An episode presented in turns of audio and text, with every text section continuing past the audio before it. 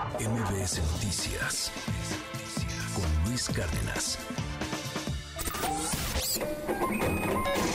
Economía y finanzas con Pedro Tello Villagrán.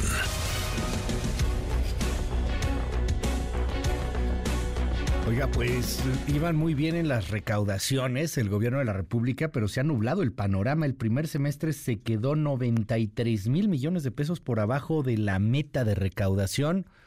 No han de estar muy contentos en el gobierno, querido Pedro. Te mando un abrazo. ¿Cómo estás? Muy buenos días. Luis, buenos días. Qué gusto saludarte a ti también a quienes nos escuchan.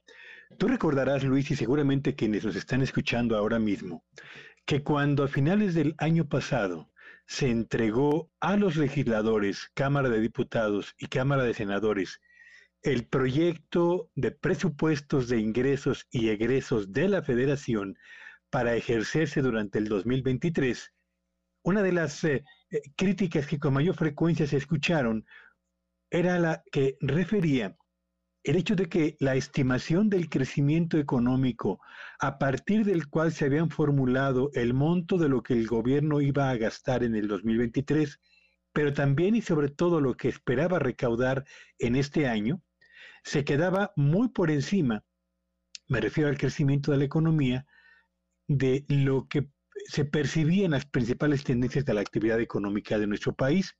Y se decía entonces, es muy difícil que la economía de México cierre 2023 con un crecimiento del 3% como lo estima la Secretaría de Hacienda.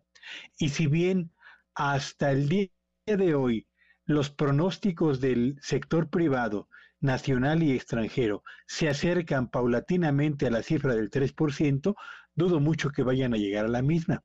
El caso es que cuando tú elaboras un presupuesto de gasto e ingresos a partir de una circunstancia o de un escenario, en el caso de México, de un crecimiento que difícilmente cumplirás, más temprano que tarde, comienzan a naufragar los números que tú hiciste justo a partir de ese cálculo. El sistema de administración tributaria ha dado a conocer un documento en el que da cuenta del monto de los ingresos tributarios obtenidos durante los primeros seis meses de este 2023.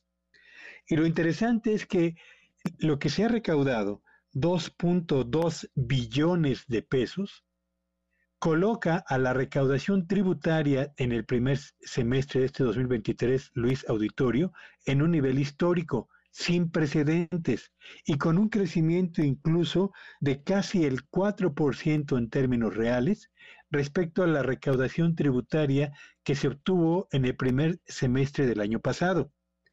Pero y aquí está la observación relevante.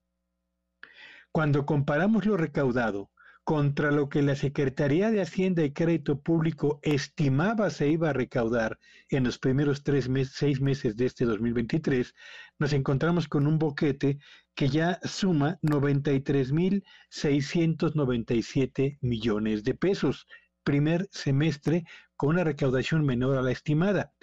Lo que significa, Luis Auditorio, que por lo menos la principal fuente de ingresos del gobierno federal o de cualquier gobierno del mundo, en este caso del nuestro, que es la recaudación tributaria, ya le está generando un boquete que si sigue aumentando como lo ha hecho a lo largo de los primeros seis meses del año, seis, meses de este año, eh, impulsado fundamentalmente por la menor recaudación del IVA y el famoso IEPS, si esto se reproduce en el segundo semestre de este 2023, entonces temas como las participaciones a gobiernos de los estados y gobiernos municipales y seguramente los recursos que van para educación, para salud, para combate a la pobreza, para dotación de servicios públicos, para inversión en infraestructura, etcétera, van a tener que sufrir o subejercicios porque los ingresos no van a alcanzar o algún recorte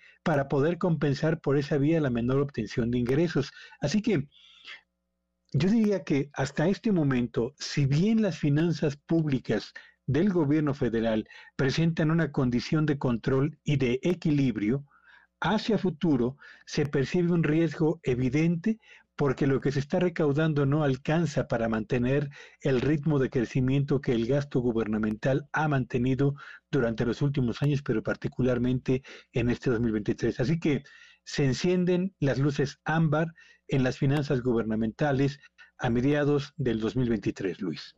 Gracias, querido Pedro. Te mando un gran abrazo y te seguimos en tus redes. ¿Cuáles son?